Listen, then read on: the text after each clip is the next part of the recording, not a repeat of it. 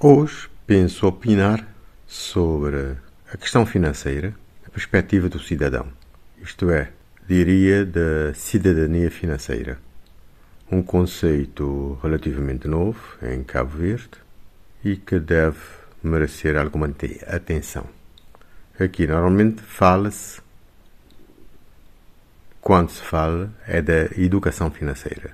Educação financeira é apenas uma das componentes da cidadania financeira, que inclui a educação financeira, a inclusão financeira,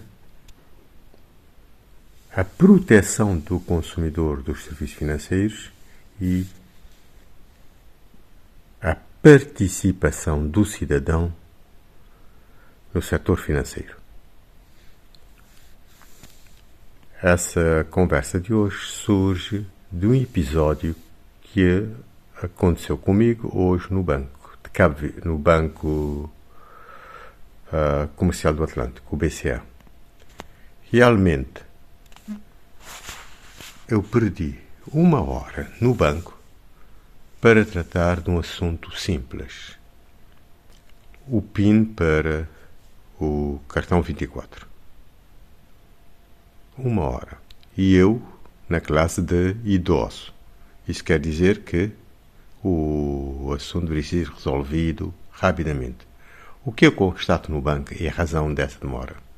Entro no banco, na delegação e no Monte Sossego e vejo dentro da sala, uma sala ampla, cerca de 20 pessoas, 20 pessoas mesmo, contei e fora mais algumas pessoas.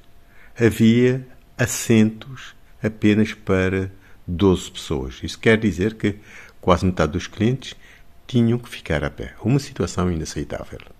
Mas, para atender essas pessoas, esses clientes, havia apenas dois funcionários disponíveis. Uma situação inaceitável. E isso estive no intervalo do almoço, entre as 13 e as 14 horas, apenas duas pessoas atender uma média de 20 e poucas pessoas. Não é aceitável. Uh, e num país com tanto desemprego, com tantos jovens por empregar, como é que não se consegue ter gente? E veja-se que aí há sete, praticamente sete secretárias, onde poderiam estar sete funcionários a atender o, o público. Eu lembro, há mais de 40 anos nos Estados Unidos, quando havia muita gente na secção do banco, eh, na universidade, o próprio gerente ia atender junto aos clientes. Saía dos balcões e ia atender para fazer o processo andar. É uma situação lamentável, mas mostra também a fragilidade do regulador, o Banco de Cabo Verde, em resolver esse tipo de problemas. Não é aceitável passar uma hora. Se pensar em 20 pessoas, são 20 uh, ah, 20 horas por pessoa. Uh, e num dia seria cerca de 160 ou 200 horas perdidas desnecessariamente.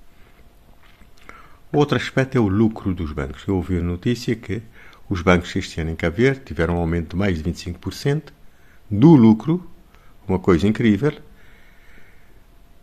num montante de cerca de 4 milhões de contos e só o BCA quase 2 milhões de contas. E então, esse dinheiro todo não deveria servir, em parte, para melhorar os serviços? O que é que faz o Banco de Cabo Verde, o regulador do sistema?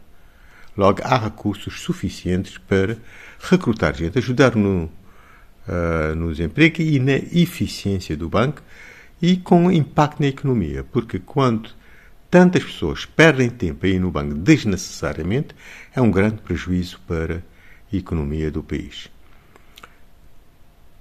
Uh, convém também ter em conta que o Banco de Cabo Verde, o regulador está a falhar no sentido das pessoas que têm depósito no banco não oferirem qualquer benefício os uh, depósitos à ordem do banco e, neste caso, devido ao, à inflação, estão a perder dinheiro, além das taxas que têm de pagar. Um dia feliz para todos. E que haja alteração profunda no sistema bancário.